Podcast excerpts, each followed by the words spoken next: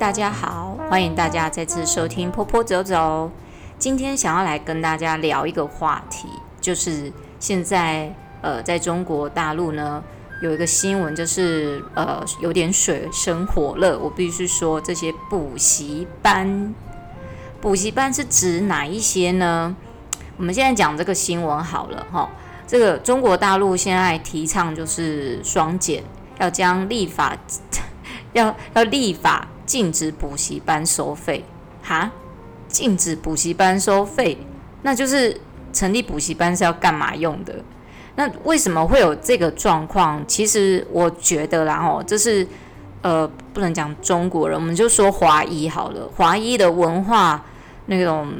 氛围里面，就是什么学习都要超前。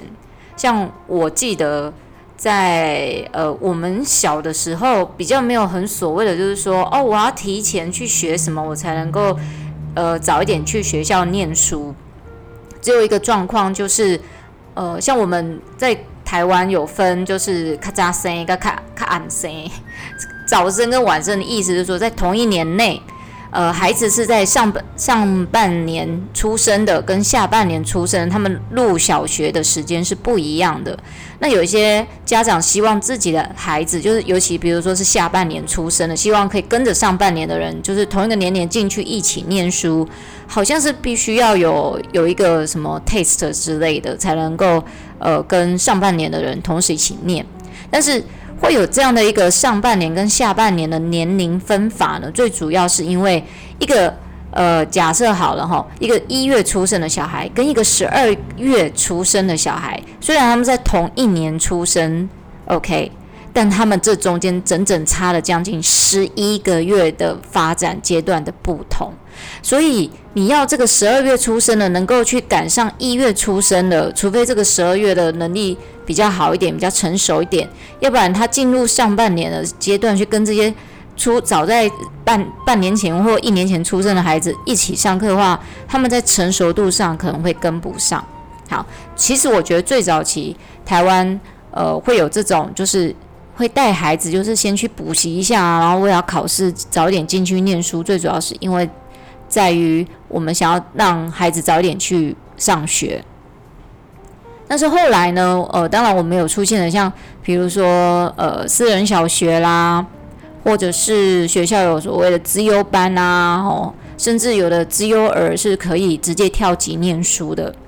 那这样就会让有一些父母亲，一般的父母亲也会去幻想说，好了，我们不要讲他幻想，好，他就会去。期待说自己的孩子也能够像这些资优生一样，能够，比如说跳级念书啦，或者是他进来小学念书的时候，就是人家还在学一加一等于二的时候，他的小孩已经会呃二乘二等于四，这个就是家长期许，然后也是因为以前我觉得。华人的世界里面一直有一种，就是我的孩子不能输在起跑点。这个其实，在我们现今的社会，仍然是影响了全世界所有讲中文的人。我为什么要讲全世界讲中文的人呢？因为我们台湾也是这样，中国大陆也是这样。可是不只是这样，我觉得连在国外的华人区的，呃，不是华人区，呃，国外，呃，像什么美国、加拿大啊，其他华人也会有类似这样的想法啦。不过我觉得时代有在改变了，嗯，目前会有这种思维的模式，我觉得应该只会比较容易出现在台湾、中国大陆、新加坡啊这一类的，呃，就是华语还是主要语系的一些国家里面。那也因为是这样子呢，才会有所谓的补习班出现。但是我觉得补习班不仅仅只是为了这个而已，还有很多时候，其实，在台湾的。状态啊，是补习班是为了让孩子在课后有地方可以去，所以才开始有了补习班的出现。要不然，我记得我小时候的补习班就是补英文嘛，吼，这是最普遍的。补数学有啦，哦，珠心算也有，公文、数学啊什么这一些的。但是在大陆呢，它跟台湾又可能就不一样一点。大陆呢，其实竞争更强，因为那边有几十亿的人口。如果自己的孩子不特别的突突出的话，其实，在那样的社会是很容易被就是淹没掉了哈，不能说他就被淘汰，他就可能就被淹没在一群人才之中。不过有时候我常常在想一件事情：十几亿的人口里面，只要出个一千万的精英人才，哇靠，那真的很厉害耶！那我们台湾两千多万的人口，出个一百万、两百万的精英人才出来，也是很不得了啦。但这不太可能是以数据来形容嘛。不管是在台湾还是中国大陆，所有的父母亲都希望孩子就是最独特的那一个。呃，有的父母亲，我应该说大部分都希望孩子是最强的那一个，不要当最弱的那一个。为什么不要当最弱的那一个呢？我我觉得有可能是来自于父母亲。很多时候，父母要求孩子要能够更前进一点，大部分都来自于自己童年的有一些嗯。失败挫折的经验值，那这些经验值呢，很可能就是在，比如说学习上面。不过这个我们讲一般来讲啦，哈，一般来讲，其实有一些父母亲他们会特别希望孩子呢，能够在学业上有很大的呃表现，就是他们能够超标的在这个社会上生存。那未来他们出去工作，他们的薪水可能会比较多。但是未来的世界啊，如果我们可能未来呢，我们就会在讨论一下。呃，讲到呃 STEM 这件事情，这个教育理论一出来之后呢，其实全世界啊，我觉得会让更多的家长更认为读书是唯一的一条路了。因为 STEM 本来就是一个讲究理科、理工科的东西，那更多家长会让认为小孩就是应该要去念理工科。但我觉得大家冷静冷静，以后再讲这个 STEM 跟 STEM 的差别给大家听哈。那我们先来了解一下这个大陆的这个新闻。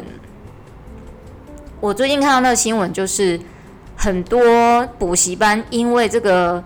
禁止补习班超前教学，然后啊假日啊啊寒暑假都不能上课哦，还有还不能聘请外籍教师，哦，这真的是。在经营上面会是一个很大的打击哦，还有一个什么禁止收费，我来看啊，你不收费的话，人家是要用什么活，对不对？我们先讲啊，不要超前学教学，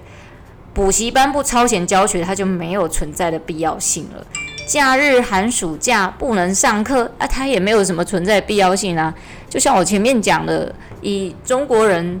的文化来讲，他们都希望孩子能够超前。然后假日寒暑假最好都不要玩，就是一直上课一直上课。那这还好，你学英文还不能聘请外籍教师，诶，这有点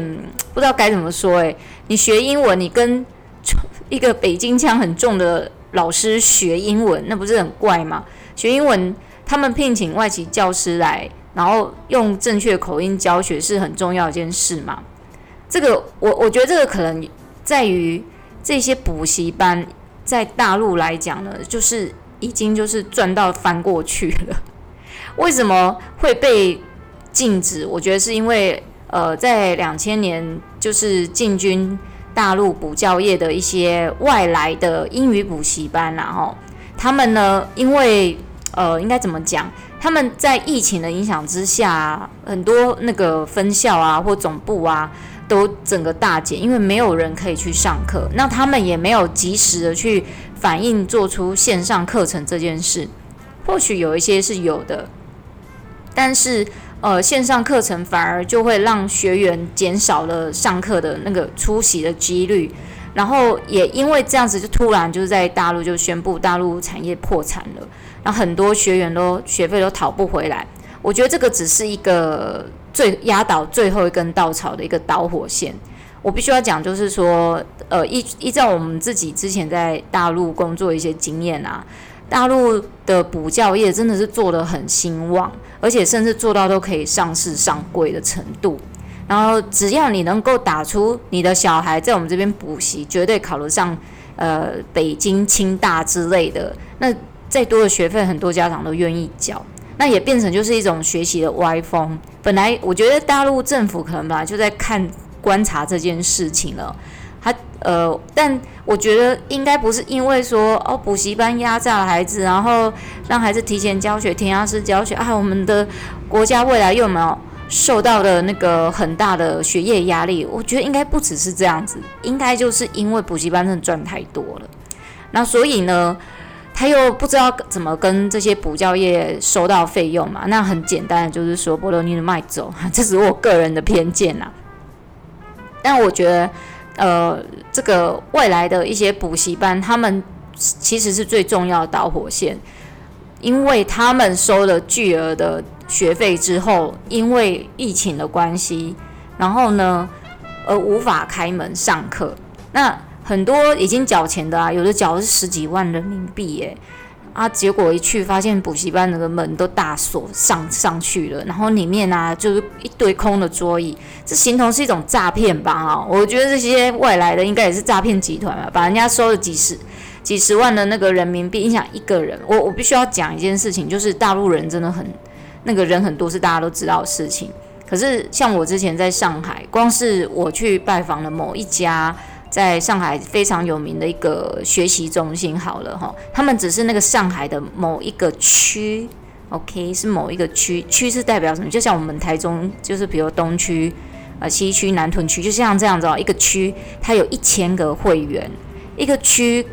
一千个会员，每一个人都给你收个几万块人民币，好了，那很吓人的呢。结果好，我们讲回来，他们这些人一去就发现，嗯，没有半个老师。然后呢，才发现说，哎呀，这个补习班宣布要破产了，就是因为这样子，我觉得这是一个导火线，然后，然后让这个整个大陆中国大陆政府就觉得很不 OK。呃，我们必须要讲，我先不要讲说是哪一家呃外来的补习班，然后他们进军中国大陆呢有将近二十年，然后呢一开始就只有在十一个城市。有七十几家的分校，但因为停课太久啊，分就是你知道停课太久，然后他们也没有去想办法解决这个问题。我觉得这是一个外外来，就是说是欧美来的一个补习班，但我总觉得他们应该不是外来。我个人啊，我说这是阴谋论，这很可能就是中国人自己买了人家的品牌代理权，然后在大陆开补习班。那因为呢，他们一时没有反应到这个疫情大爆发，然后赶快转成，比如说线上课程啊，或巴拉巴拉什么样的方式，结果就因为停课太久啊，最后只剩下三十家店面，因为很多房租可能你要付嘛，可是又没人来上课，没有人缴费，然后就变成也薪水什么都发不出来了。那也因为是这样子，我才会怀疑说，这应该不太会，就是只是一个欧美，也有可能呐，吼，就是他们对于。这种疫情反应不及，然后没有去想好想好那个配套措施出来，导致于就是变成是一个极大的诈骗的一个 状态。所以呢，呃，在七月的时候，就是今年七月的时候，大陆官方就喊出他要减轻学生压力、家长负担的双减政策。双减就是指减轻学生压力、家长负担，然后啊，其中严格禁止补习班，那或。祸害就是这样子，从一个外语补习班，然后延烧到所有的补习班，超前的教学，然后呢，在假日寒暑假都不能进行学科类的补习课程，还不能用外籍教师，也就是因为前面那个外来的补习班的原因。这个政策啊，我我也不知道该怎么说呢，感觉好像有好处也有坏处。好处就是说，哇，孩子终于不用这样被逼着去补习了。想想看，我小学的时候补习对我来讲真的是一个很大的痛苦的来源。从呃小三开始，我从小三开始一直补补到好像国二吧，我真的快崩溃了。拜托我的家母不要再让我补习了，这样。可是呢，这个补习的歪风，我觉得全世界大概是只有台湾跟大陆比较严重而已。其我这新加坡可能也是哦，吼。新加坡也是一个呃以学业为主的一个一个地方啊，我我认为就是说，嗯，减这个双减政策啊，吼，只是一个因为呃一连串的就是补习班它破产倒闭，然后家家长学生都拿不到。呃，退费的状况之下去衍生出来的不安呢？我觉得大陆官方呢，不这样子，我们不能只进英语补习班而已，我们应该要进所有的补习班都这样。我就在想说，是不是他们有人终醒了，就是不要再逼迫孩子去补那种超前的补习，还是说，呃，他们觉得这些补习班赚太多了，所以他们要用另外一个方法。我现在禁你哦，啊，你别再搞超前啊，不能收费，不能请外籍教师如果你想恢复的话，来来来，捐款。最近大陆不是有很多那个艺人，还有很多知名的一些网络公司啊，纷纷就是捐款给国家，然后逃过这个被查封的这个命运。所以我在想，补习班有可能也类似，是不是这样的状况啦？哦，我讲的怎么好像很阴谋论的感觉？呃，可是这样子，呃，也会有一个坏处，就是说这些补习班的老师本来他们是靠就是教学为生的哈，这些外籍老师，好，那外籍老师就不能，可能没办法这样子在补习班教学，他们就可能转为就是呃家教之类的。你看，也是觉得很有趣啊，哈，就。这些补习班老师就顿时之间哦，本来他们是课程很多，赚都赚不完，就突然之间没有没有的那一些呃薪水来源。这跟我们在台湾，这我们是因为疫情的关系，所以我们的补习班很多通通通都是在一个暂停招生，哎，不不是暂停招生，暂停上课状况之下。那很多名师他们根本就没办法，就是在坐飞机飞来飞去这样上课。可是，其实我觉得台湾很早以前就开始在运用科技这件事情，线上教学。大陆其实也有，只是我觉得他们这次怎么那么的反应不及有关这个疫情的问题。那呃，我觉得补习班当然有好有坏，它禁止这个超前学习，孩子就是受益，孩子不用再被逼迫着就是学一堆他可能脑袋都负荷不了东西。那另外一方面就是补习班的消消失，或者是。呃，老师们就不能超前学教学，家长也就不会有太大的原因，就是哦，我要送去补习班，那很多人会因此而呃就失业了。我看到有一个讯息，他是说，就是网络的一个讯息，呃，基本上补习班他们都会，我就大陆的补习班，他们每年都会到那种很好的，就是顶尖的大学里面去招募新的老师。那这些新的老师呢，通常就是呃，北京大学啦、清华大学都是很厉害的大学。那招募他们呢，一来就是保证底薪就是几万块起跳哦。那个听说就是最终级的，就是一个五十万人民币。那这么大的一个吸引力在的话，这些本来刚毕业的学生一开始就有工作可以做，就变成就哇，现在本来答应有给他工作，现在因为这个补习班 shut down。全部这些大陆呃，这些大陆的，就是即将毕业的毕业生，就突然顿时之间就没有工作了。这这个我也不知道是好还是坏啊，有可能就是像蝴蝶效应啊，因为他不能去补习班工作，所以呢，他就把他的能力带入了呃企业当中，不一定他也会表现得很好嘛。就是我觉得工作你都念到那么高了，不见得就是一定只是教书这一途。补习班的这个呃。效应啊，我不知道会不会影响到台湾，应该是不会啦。只要有一天我们不会变成共共产国家，应该就不会。我觉得大陆这种就是说做就做，马上就是立法的这个动作，有时候我是觉得这样很没有那种我们在一般来讲说不民主，感觉有时候很没有人性。另外一方面，我很钦佩他们那种立法的那种魄力，马上要立法，马上要禁止。那我们台湾，反观我们台湾，有时候立法吼。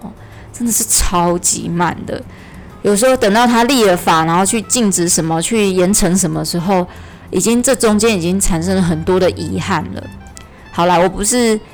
在嫌我们台湾不好，我只是希望我们有时候对于一些教育啊，或者是一些司法上面立法，可能要再多多加快脚步。最主要是因为我们民主嘛，所以我们会考虑的元素就会比较多。我真的很真心认为，就是未来这这些司法人员啊，就是呃，我就说这些呃要进入司法领域工作的人，或许他们应该要去修一堂叫做人文的这个课程。或许他们有学，但也或许他们没有，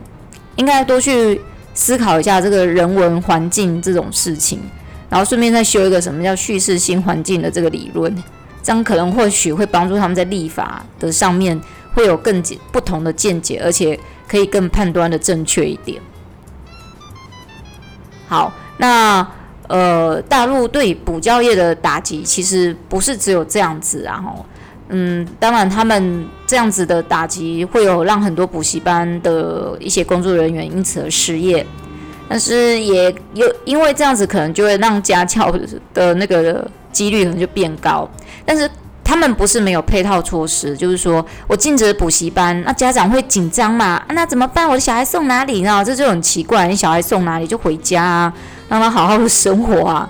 所以他们又大陆官方又提出了，就是说，呃，没有了补习班，但是我们增加学校里面的延后，就是延后小孩可能放学的那个时间，或是延后，因为很多家长不是，诶，我忘了大陆小学是几点下课。但应该都差不多四四五点左右。那很多家长不是说四点就下班的，所以他们就在学校就是成立，就是说，那我们就延后孩子的那个下课时间，让家长可以在他下班的时间可以来接孩子。那延后这可能一两个小时，再帮孩子去做一些补充性的教学，但这部分他们就没有。嗯，表明得很清楚，就是会补充什么样给孩子，还是继续上数学跟国文，还是说呃加一些艺术啊、科技类的课程进去？这个就比较没有讲到这么的完整。但是我觉得这个配套措施倒是可以的，因为这个可以满足大陆家长那种不知道去送孩子去哪里。你知道大陆家长有一种孩子没补习好像会死掉的样子，跟我我觉得我们台湾的家长有稍微比较进化一点。孩子今天不补习没关系，就回家写完作业，然后过得很开心，就是一种小确幸的感觉。但大陆家长可能很多会觉得说，我要把我孩子一定要送去某个地方，不然呢，我觉得我孩子的能力就会变弱。要不然，我觉得这是有一种制 制约的作用，就是很多家长呢，大陆家长被制约化了。补习班就是一个下学呃放学以后就一定要去的地方，没有去那个地方，好像家长会觉得中间少了一个零件，很奇怪，就一个少了那个环节会不安，所以他们也提出了这个方式，我觉得是还蛮不错的，但是就会变成小学老师的嗯课业课业压力更重，老师要是更延后，不，其实我觉得小学老师本来就不是那种一般正常时间就可以上下班的。但变成他们要延长他们的工作时数，诶，工延长工作时数，当然老师可能会有嗯加班啊、加急啊之类的。可是我觉得这部分就是我觉得大陆官方那方那一方面没有讲得很清楚，就是说你延后这一段时间还要让原本的老师继续帮我们上课，还是说你可以去聘用那一些本来在补习班教学的老师来学校当补充性教学的老师？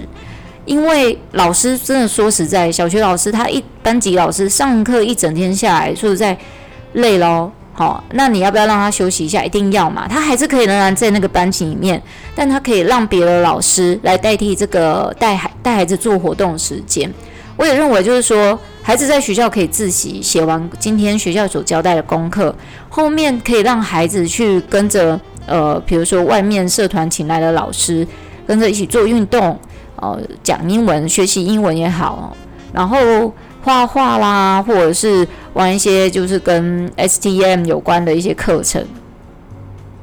这些我觉得会是在他们做这种双减政策之下呢，可以让孩子活得更开心。其实我觉得哈，这个政策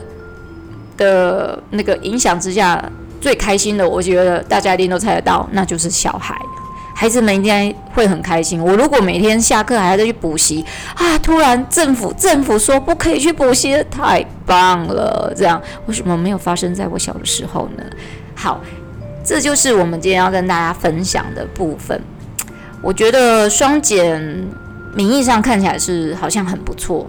但实际执行起来，还有小朋友在学校的后续的状态，这才是应该后面。呃，大陆政府更应该要去注意的地方。好，今天的分享就到这边喽，谢谢大家的收听。